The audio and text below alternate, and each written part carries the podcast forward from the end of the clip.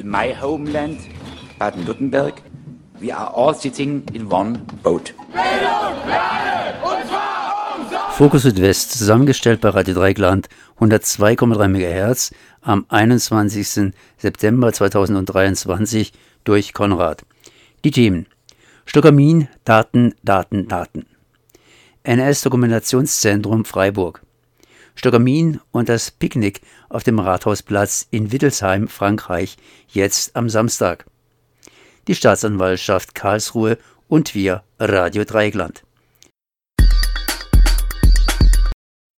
Bürgerinitiativen und Umweltschutzverbände mobilisieren für den 23. September zur erneuten Demonstration gegen das Elsässer Giftmülllager Stossamin in Wittelsheim bei Mülus. Die Demo soll um 12 Uhr am Rathaus der 45 Minuten von Freiburg gelegenen Kalistadt beginnen. Über 44.000 Kubikmeter Giftmüll wurden in der ehemaligen Mine vergraben. Den äh, OrganisatorInnen zufolge bedroht der ehemalige Salzstock mittlerweile den Grundwasserspeicher des gesamten südlichen Rheins. Der ab 1997 für etwa fünf Jahre genutzte Standort war in der Vergangenheit wiederholt Ziel der Proteste der Ökologiebewegung im Dreieckland.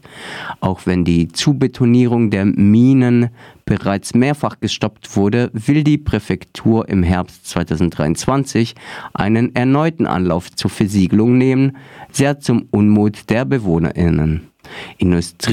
Industrienationen haben ein Problem mit Müll, besonders mit solchem, dessen Toxizität langfristig kaum zu reduzieren ist. Und da die industrielle Revolution nach zwei Jahrhunderten des Hardcore-Extraktivismus überall riesige Löcher und Stollen hinterlassen hat, tendiert das Kapital zur Befüllung eben jener Löcher mit dem, was übrig bleibt. Land für Land gibt es Parallelen der Kehren wir es unter den Teppich-Strategie, dessen prominentestes Beispiel sich im Dreieckland mit Stosamin in 550 Metern Tiefe unweit von Mulhouse im Alsace befindet. Es handelt sich um eine der wohl kurzfristig gefährlichsten Giftmüllvergrabungen der Welt. Letztendlich auch, weil der französische Staat nicht eine Rückholung, sondern eine möglichst rasche Versiegelung ins Auge fasst. In den Stollen der teilstaatlichen Betreiberfirma MDPA, also der Elsässer Potassiumminen brach 2002 ein Brand aus, bei dem 1775 Tonnen Abfall zerstört und 76 ArbeiterInnen verletzt wurden. Der in Anführungsstrichen Unfall führte damals zur Stilllegung des Projektes am Fuße der Vogesen. Nach über 20 Jahren will die Regierung den lästigen Schandfleck jetzt durch Versiegelung ein für allemal aus dem Bewusstsein verdrängen. Zahlreiche Auflagen zur Inbetriebnahme wurden von der Politik nicht umgesetzt. Unter anderem der begleitende Forschungspool an regionalen Hochschulen wurde nie eingerichtet.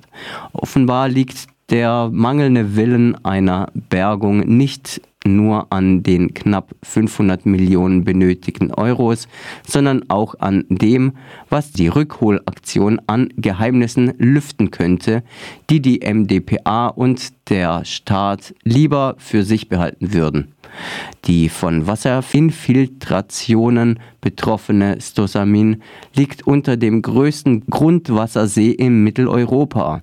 Sein in Anführungsstrichen Sondermüll bedroht das Ökosystem von Basel bis Mainz und die Existenzgrundlage von etwa sieben Millionen Menschen. Während die Bürgerinneninitiativen eine Grundwasserkontamination mit verheerenden Folgen in den nächsten drei Jahrzehnten für wahrscheinlich halten, verweist der Staat auf Studien, die ein solches Szenario erst in 20.000 Jahren projizieren. Eingelagert wurden in Wittelsheim offiziell unter anderem Arsen, Chrom, Cyanid und Quecksilber. Außerdem werden atomare Abfälle der Armee in den ehemaligen Potassiumminen vermutet. ArbeiterInnen des ehemaligen Salzstocks, die bei der Einlagerung der giftigen Abfälle zugegen waren, berichten, dass die Big Bags, die sich in den eingebrachten Stollen befinden, nie für eine Rückholbarkeit ausgelegt waren. Weil Augenzeugen auch Paletten mit der Beschriftung Armée Française gesehen haben, fragt der Blog nuclearwaste.info, ob sich zudem radioaktive Abfälle von der Demontage der Hades und S3-Waffensysteme in dem Wittelsheimer Tunnelsystem befinden könnten. Zeitlich könnte eine solche geheime Verklappung Ende der 1990er jedenfalls gut passen. Dies würde die Gefährlichkeit der Deponie für das oberrheinische Ökosystem noch um einiges steigern. Der Verdacht, ein Teil der eingelagerten Abfälle könnte rasch deklariert worden sein, beschäftigt außerdem seit Jahren die Umweltrechtsabteilung der Staatsanwaltschaft Straßburg. Doch die Ermittlungen der Justiz lieferten bisher keine Ergebnisse.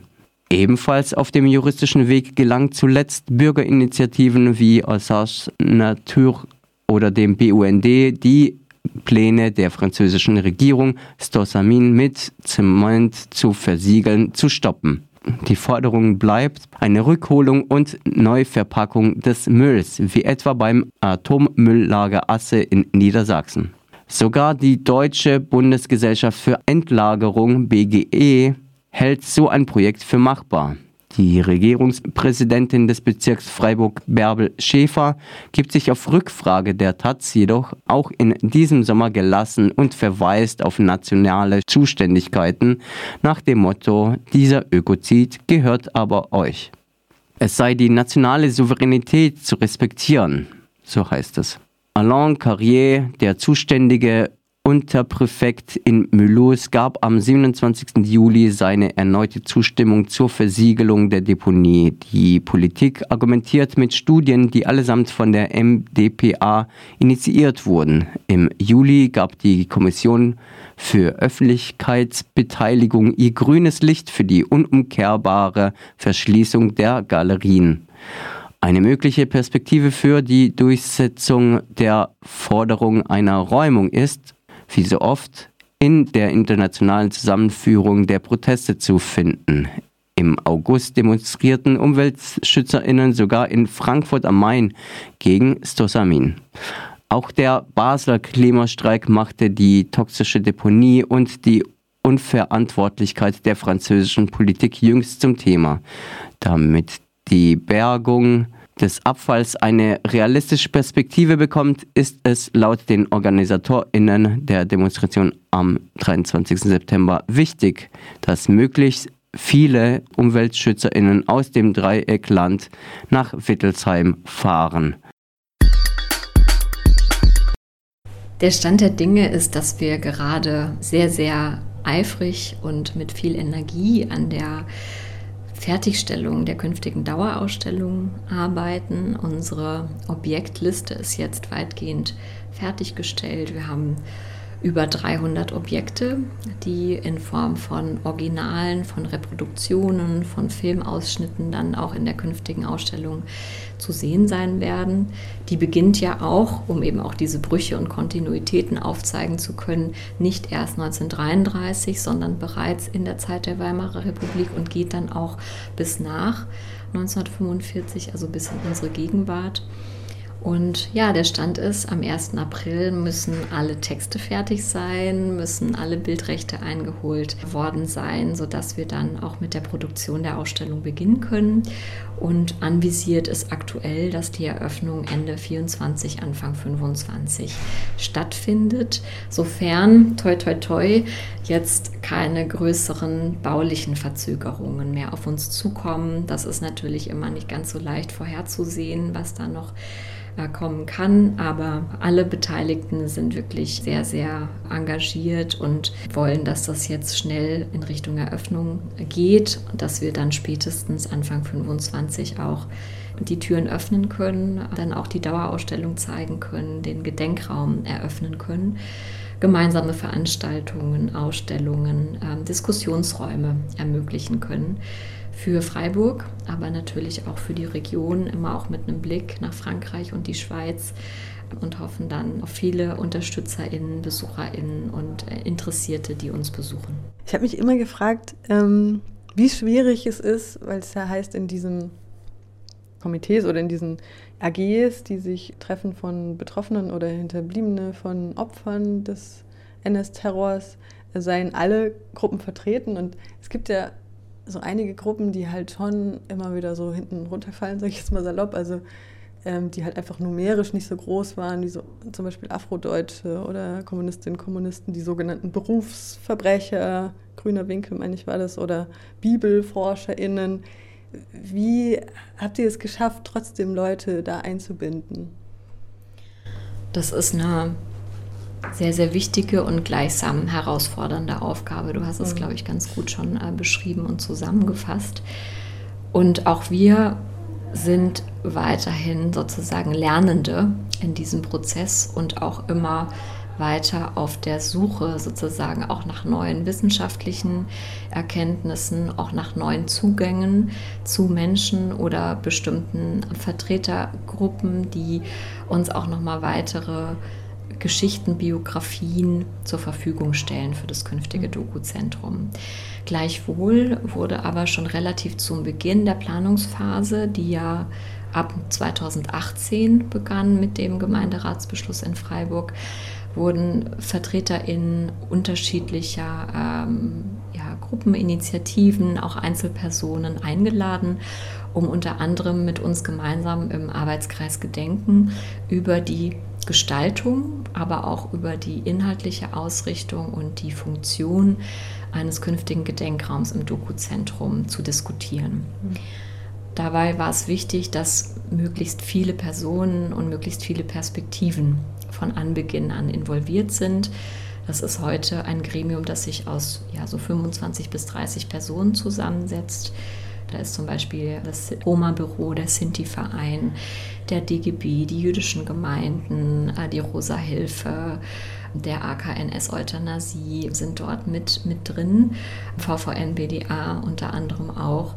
Und gemeinsam haben wir über die Gestaltung dieses Raumes diskutiert und letztlich dann auch einen für alle Beteiligten tragbaren Konsens gefunden, wie dieser Raum künftig aussehen soll. Und dabei war allen Beteiligten wichtig, dass es ein Raum ist, der allen Menschen gewidmet ist, die in der NS-Zeit verfolgt wurden, äh, die Verfolgung erleiden mussten und dass dieser Raum auf Erweiterung hin ausgelegt ist. Das heißt, immer wenn forschungsseitig neue Erkenntnisse zur Verfügung stehen, wenn neue Biografien vorliegen, wenn wir ähm, neue Hinweise bekommen, haben wir die Möglichkeit, in der Gestaltung flexibel darauf zu reagieren mhm. und immer weitere Gruppen oder auch Personen ähm, zu ergänzen. Und damit ist es letztlich ja auch nicht nur ein Auftrag für uns als ähm, ja, Museen, die jetzt das Dokuzentrum auch äh, umsetzen dürfen, sondern auch für uns als Gesamtgesellschaft. Also auch ähm, weiter zu recherchieren, weiter zu fragen, auch vielleicht in den eigenen Familien nachzufragen. Da merken wir auch gerade, dass jetzt mit der dritten und vierten Generation nochmal wieder ein größeres Interesse da ist, äh, gerade auch unter ähm, Jugendlichen, jungen Erwachsenen. Und ähm, auch die Hemmschwelle haben auch beispielsweise die Großelterngeneration, sofern sie noch lebt, zu befragen, geringer wird. Und wir darüber dann auch wieder neue Erkenntnisse ähm, in Erfahrung bringen können, auch vor allen Dingen im Bereich der Täterinnenforschung. Mhm was natürlich auch ein wichtiger Bereich ist fürs Dokuzentrum. Also wir konzentrieren uns ja nicht nur auf die Geschichte der Verfolgten, die Perspektive des Erinnerns und Gedenkens, sondern wollen wirklich auch noch mehr Licht ins Dunkel bringen, wenn es um Verantwortlichkeiten geht, wenn es um Täterschaft geht und auch um, ich bin eigentlich kein Fan von diesen Täter-Opfer-Kategorien, um alles, was man als dazwischen bezeichnen kann, um die Alltagssituation der in Anführungszeichen gesprochen normalen Mehrheitsgesellschaft. Ja, was ist normal? Ich, deshalb in Anführungszeichen gesprochen. Aber wie haben sich Menschen verhalten, die nicht Mitglied der NSDAP gewesen sind, aber dennoch keinen verfolgungsbedingten Kontext hatten, die hier in Freiburg gelebt haben. Wie, wie sah deren Alltag aus? Welche Räume gab es? Äh, auch in der Diktatur sich ähm, zu widersetzen. Das sind alles Fragen, die wir gerne auch vertieft thematisieren wollen im Dokuzentrum. Ja, ist auch wichtig, ähm, sich mit der eigenen Identität dann und den eigenen Großeltern in meinem Fall, die auf der Täterinnenseite ähm, agiert haben, auseinanderzusetzen und damit auch, ja, vielleicht auch Frieden zu finden, vielleicht irgendwann. Ähm, direkt ums Eck von dem jetzt entstehenden NS-Doku-Zentrum ist der, ähm, ein Gebäude, wo der Reichstag 1498 stattgefunden hat, hinterm Rathaus. Ein relativ kleines, hübsches, historisches Gebäude. Da wurde 1498 eben der, äh, diese Entscheidung gefällt, dass Sinti und Roma vogelfrei sein sollten, was ja über Jahrhunderte ähm, Konsequenzen hatte, wie wir alle wissen. Und ähm, ich bin letztens mal dahin gelaufen und habe nur so eine kleine Plakette gesehen, da stand halt drauf, eben hier war der Reichstag 1498 und ein QR-Code, den ich halt nicht aufrufen konnte.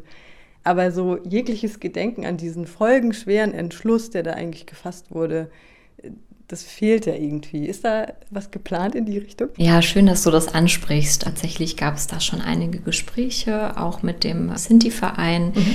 die auf die ähm, Stadt auch zugekommen sind, auch auf uns zugekommen sind. Und ähm, wir haben dann gemeinsam darüber diskutiert und gesprochen, dass es wichtig wäre, hierzu auch mal eine, eine vielleicht, ähm, also mindestens Veranstaltungsreihe, aber auch vielleicht eine Ausstellung zu konzipieren, um sozusagen auch mal die Geschichte äh, von äh, Sinti und Roma hier im Raum Südbaden eben nicht nur auf NS-Geschichte bezogen zu thematisieren, sondern auch schon mal äh, die mittelalterliche Perspektive, eben auch mit dem Reichstagsbeschluss aus dem 15. Jahrhundert äh, zu thematisieren, aber auch die Nachkriegsgeschichte. Also ähm, und da eben auch zu versuchen herauszuarbeiten, wie diese Diskriminierungskontinuitäten oder beziehungsweise eben diskriminierenden auch Gesetzgebungen in ihren jeweiligen Kontexten zu beurteilen und aus heutiger Sicht auch zu bewerten sind. Darüber hinaus haben wir auch darüber gesprochen, ob direkt an der Gerichtslaube, dort ist diese Plakette angebracht, vielleicht auch eine zusätzliche Informationstafel angebracht werden sollte. Mhm. Und das ist tatsächlich auch eine Frage, die denke ich, in einen übergeordneten erinnerungskulturellen Kontext eingebunden werden sollte. Mhm. Wir haben diverse Orte in Freiburg, die von historischer Relevanz sind, mhm. die Verfolgungsgeschichte markieren oder markieren könnten, ähm, aber auch andere historische Ereignisse für die Stadt. Und es gibt bislang kein kongruentes erinnerungskulturelles Konzept also wie wir auch mit bestimmten Orten umgehen, ob man da zusätzliche Stelen integrieren kann, woher die finanziellen Mittel dafür kommen können. Ich persönlich finde es sinnvoll, sich hier mal ein solches Konzept zu überlegen, um dann perspektivisch auch mit unter anderem diesem Ort der Gerichtslaube auch umgehen zu können und eventuell dann auch die Möglichkeit zu haben, dort nochmal eine zusätzliche Tafel oder eine andere hm. Tafel anzubringen.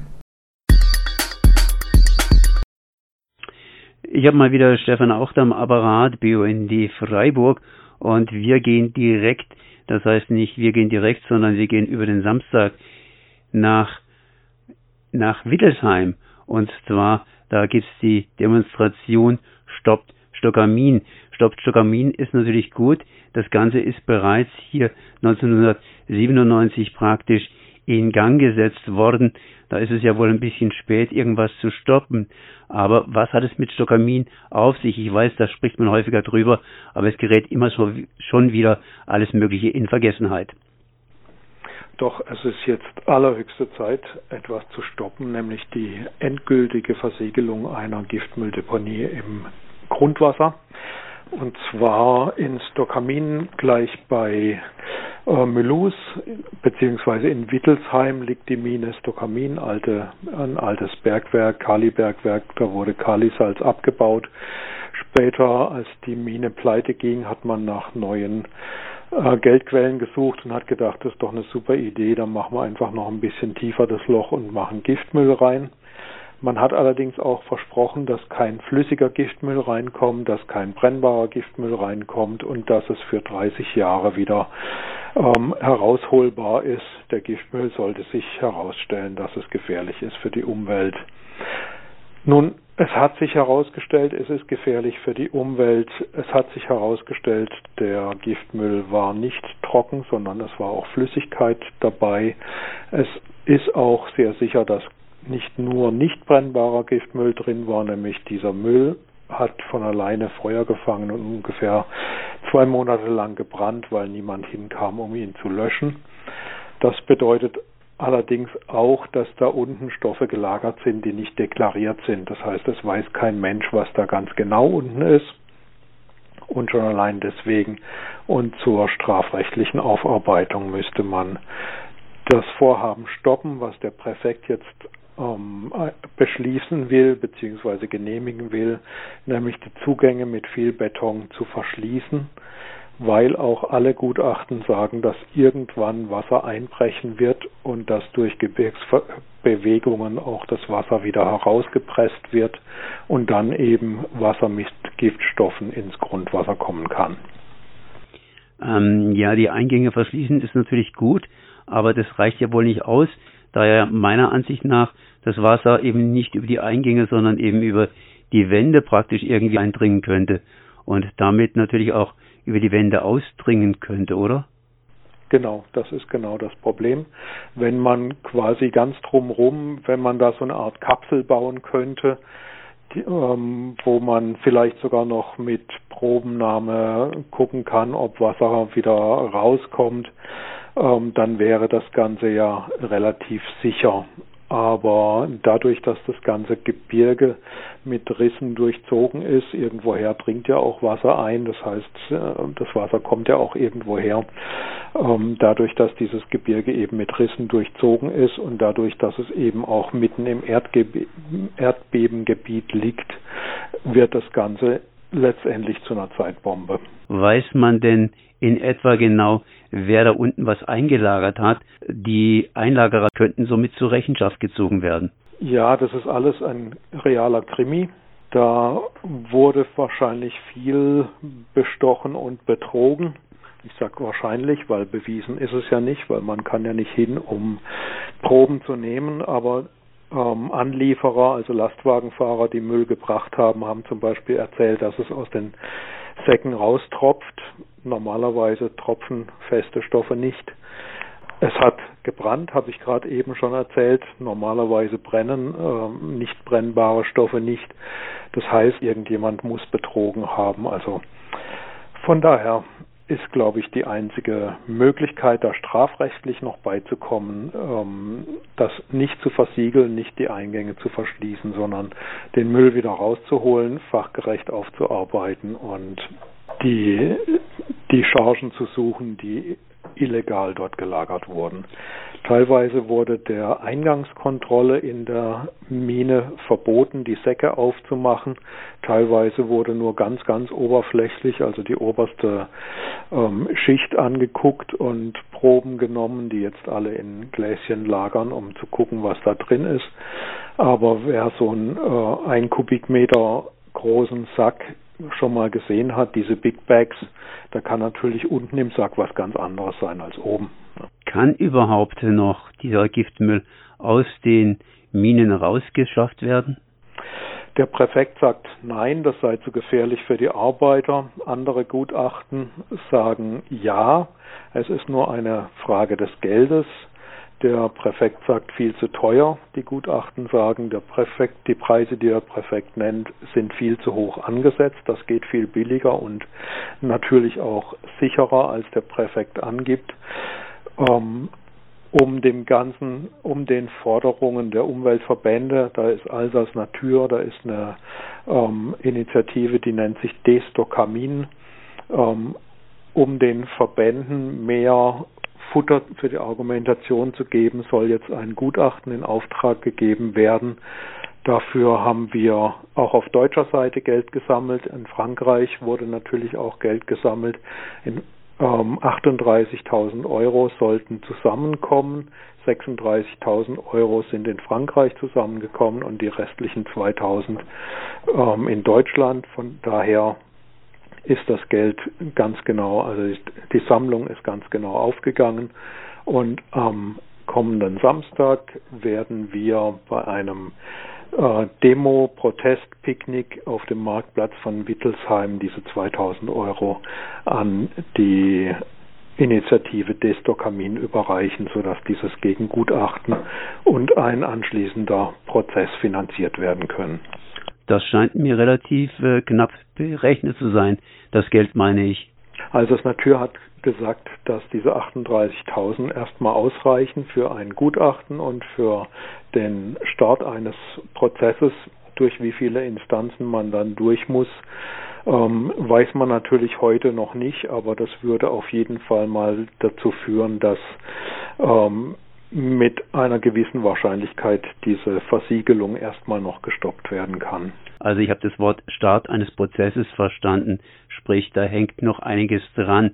Was auch noch dran hängt, ist die ganze Geschichte mit dem Grundwasser.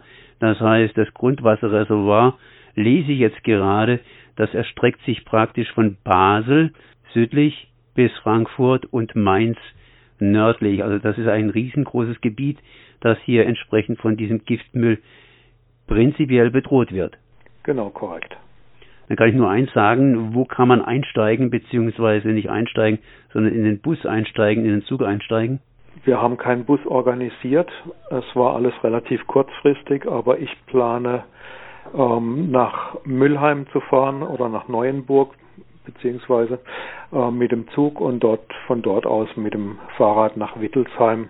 Das sind ungefähr zwei Stunden Radweg. Dann kommt man auch genau richtig für ein Picknick in Frankreich an. Dann schauen wir mal, wie wir wieder zurückfahren. Wahrscheinlich auch wieder mit dem Fahrrad bis Deutschland. Das heißt, am 23. September in Wittelsheim, Elsass, auf dem Rathausplatz um 12 Uhr.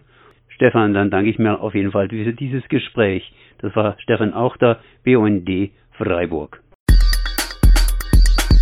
Am 23. August hat das Landgericht Karlsruhe in einem sorgfältig begründeten Beschluss festgestellt, dass es die Durchsuchungen und Beschlagnahmung, die die Staatsanwaltschaft Karlsruhe am 17. Januar durchgeführt haben, eindeutig rechtswidrig waren in den Räumen von Radio Dreieckland und gegen zwei Medienmitarbeiter von Radio Dreieckland. Letzte Woche sind wir näher an dieser Stelle des Mittagsmagazin Punkt 12 vom 8. September auf den Beschluss eingegangen. Der Beschluss des Landgerichtes warf nicht nur in Richtung Eröffnung des Verfahrens gegen Fabian Kienert als Autor des Artikels, den die Staatsanwaltschaft inkriminieren wollte, eine Vielzahl von Sach- wie Rechtsfragen auf.